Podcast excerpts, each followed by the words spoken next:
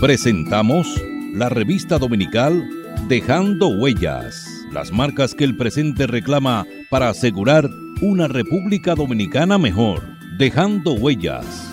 Dejando Huellas. Muy buenas tardes, apreciados oyentes de su programa La Revista Dominical Dejando Huellas. Recuerde que nos puede sintonizar a través del internet www.dejandohuellasfm.net y por las redes sociales en Twitter arroba Dejando Huellas R, en Facebook Dejando Huellas y en Instagram Dejando Huellas Radio. Dejando Huellas, una producción de Honorio Montás.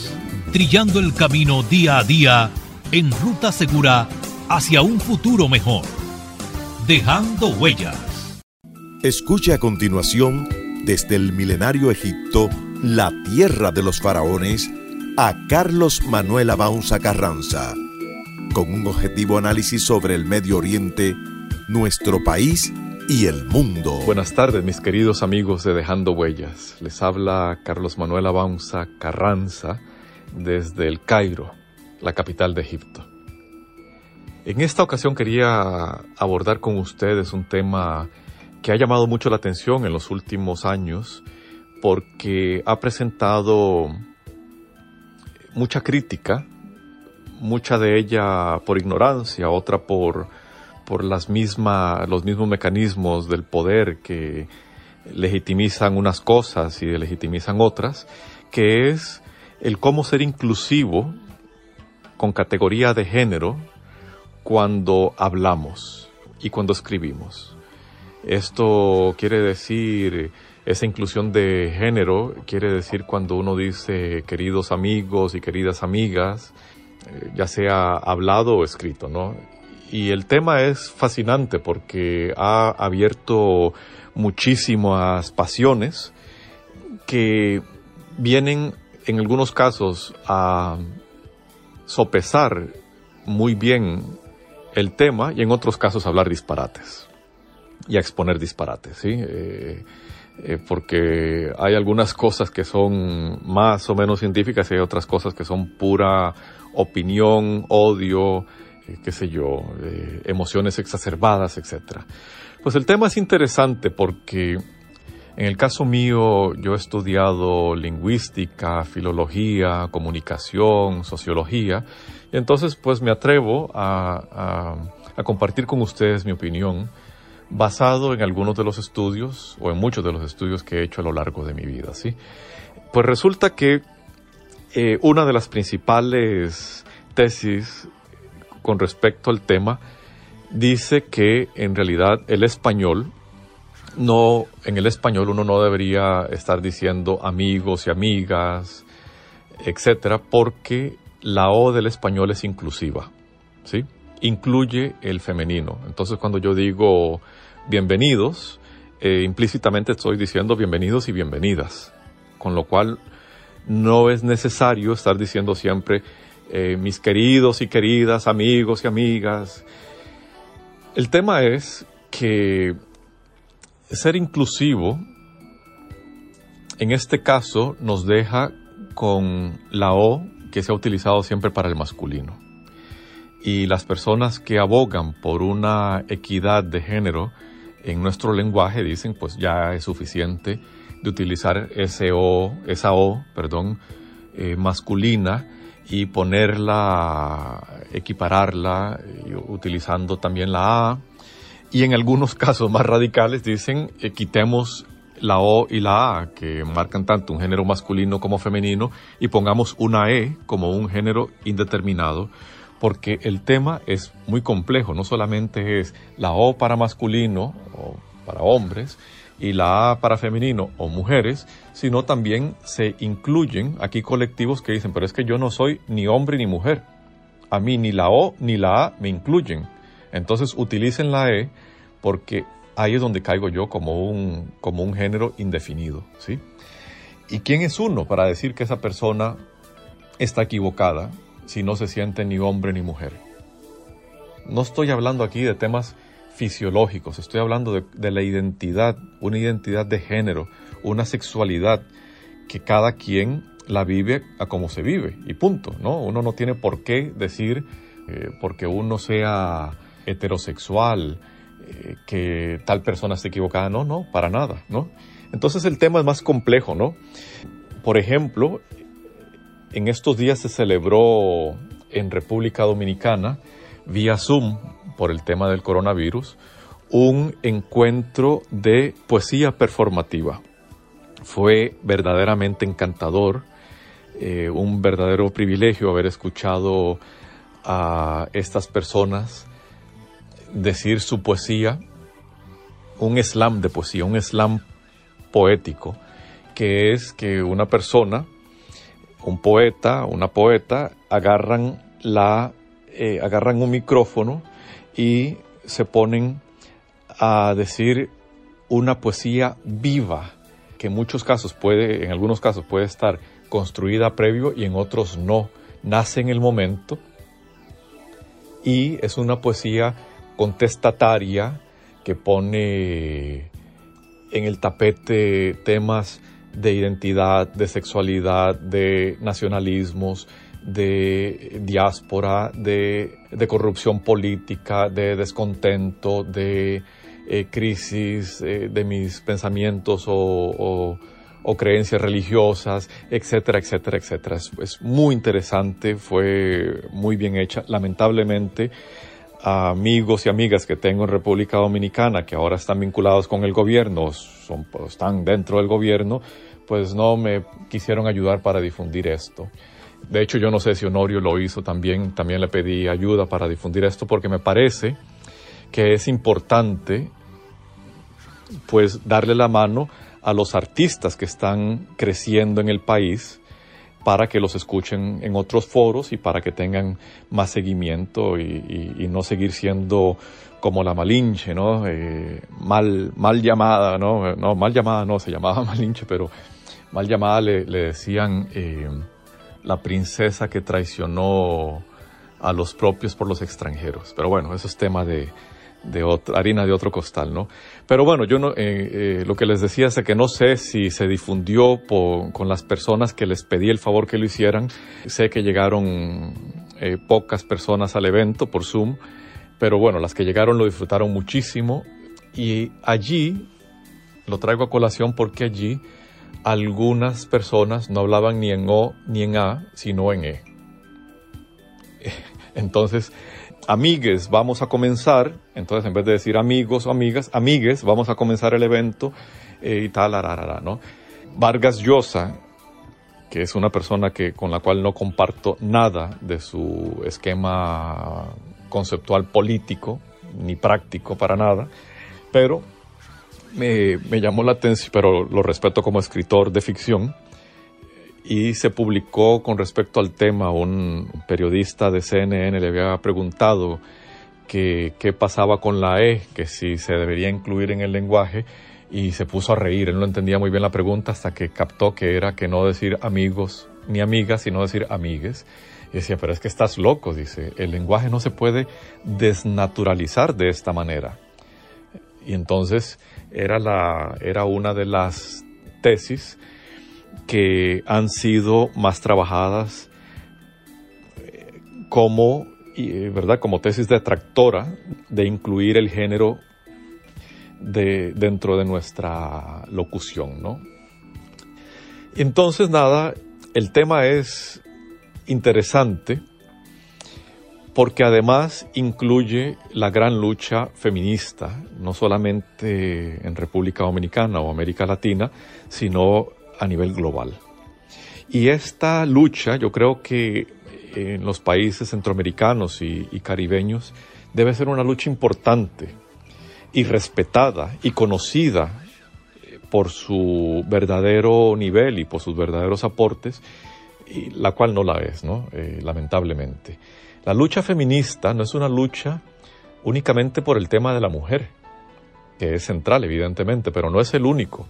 Es por todos los colectivos que no son el paradigma hegemónico del poder, en, por lo menos en Occidente, sino en todo el mundo. ¿no? El paradigma hegemónico es eh, cristiano, blanco, hombre, heterosexual, de familia nuclear, Y todo lo que no está en ese saco, entonces se le, se le toma como siniestro, ¿sí?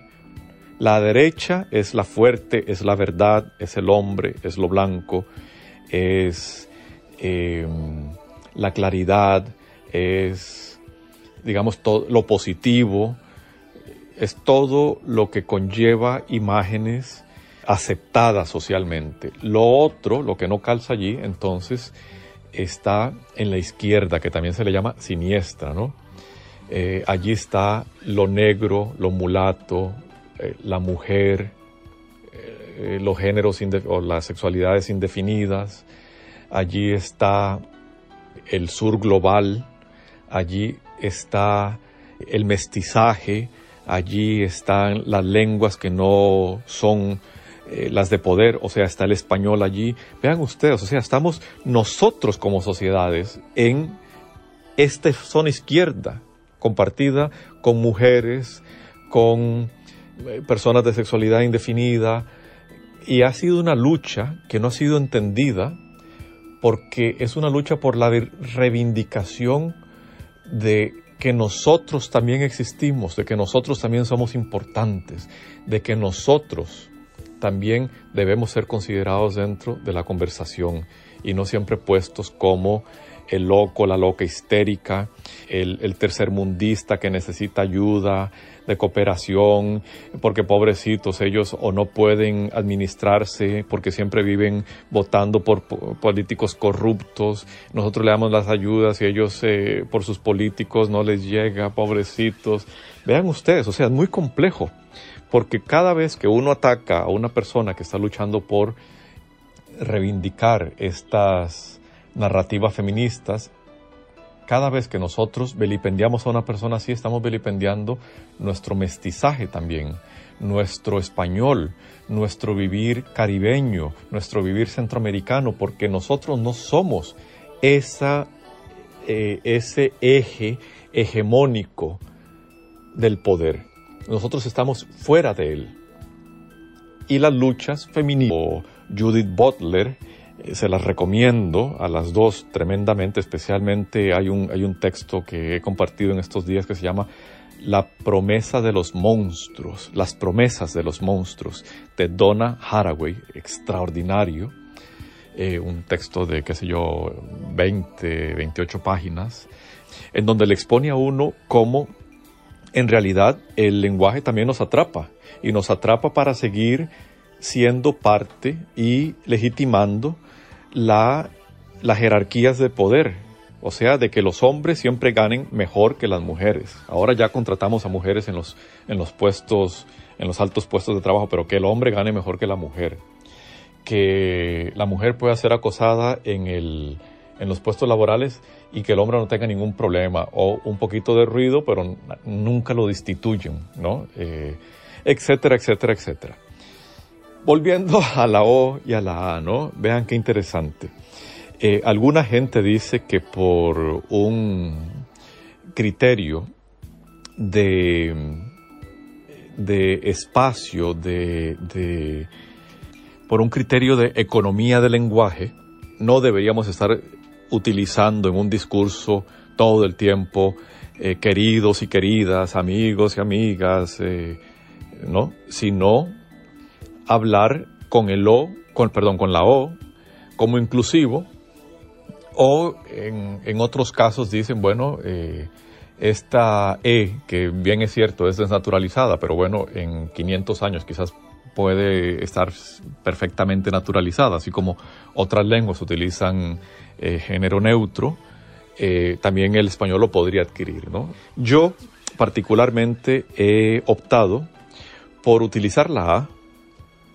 Eh, yo creo que ya es suficiente de estar solo con la O, porque la A también no podría ser inclusiva. Esto lo digo con mucho respeto para las personas que tampoco se ven incluidas en la A, ¿no? Pero entonces ahora, si yo veo que somos un grupo en donde el 100% de las personas somos hombres, pues evidentemente voy a decir nosotros.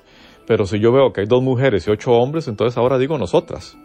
Y así voy desquebrajando un poco los esquemas tradicionales que nos mantienen presos en legitimar lo que tanto nos ha herido durante siglos de siglos. Con eso acabo, mis queridos amigos y amigas y amigues. Eh, pero nada, vean ustedes qué difícil que es. Toma su tiempo ir incorporando estas nuevas formas como una forma de resistencia más. Hasta la próxima. Hasta el próximo comentario de Carlos Manuel Abaunza Carranza, desde el norte de África.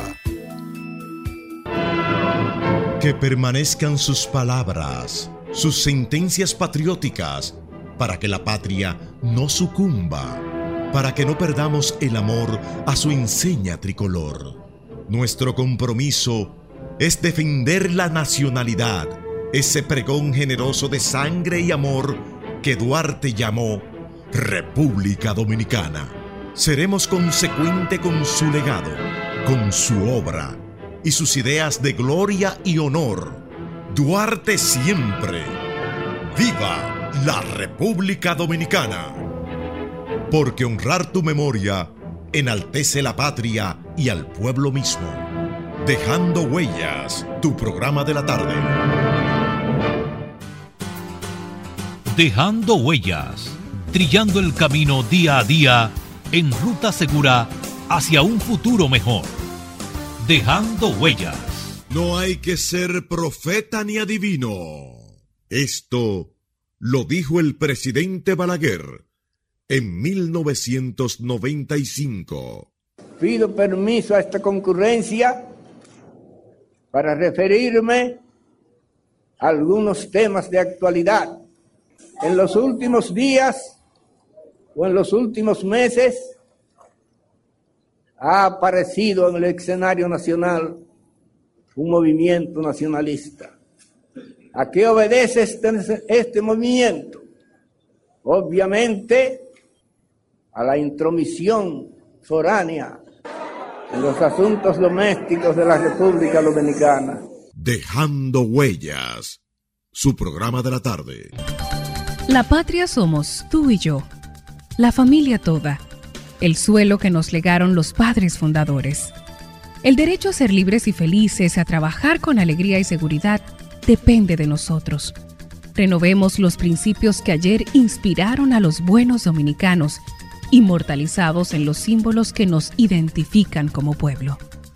Defendamos palmo a palmo nuestra patria, porque es como defendernos a nosotros mismos en las presentes y futuras generaciones. Enarbolemos pues nuestra bandera, blasón eterno de los sagrados valores de la dominicanidad. Un mensaje de Dejando Huellas, su programa de la tarde. Somos patria. Nos une una cultura, un territorio e idénticos propósitos. Somos patria. Conquistamos la libertad en la espada en el trabuco y el coraje. Somos patria. En la libertad nos hemos convertido en los mejores guerreros de la paz.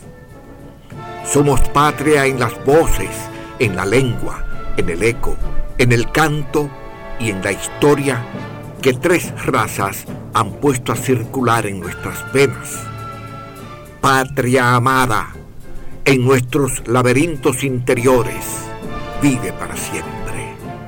Un mensaje de Dejando Huellas, su programa. Dominicano, despierta. Están haitianizando nuestro país. Despierta. Agradeciendo haber estado con nosotros, se despide de ustedes dejando huellas, esperando poder contar con su audiencia en un programa más de la revista dominical Dejando Huellas, bajo la dirección y producción de Honorio Montaz.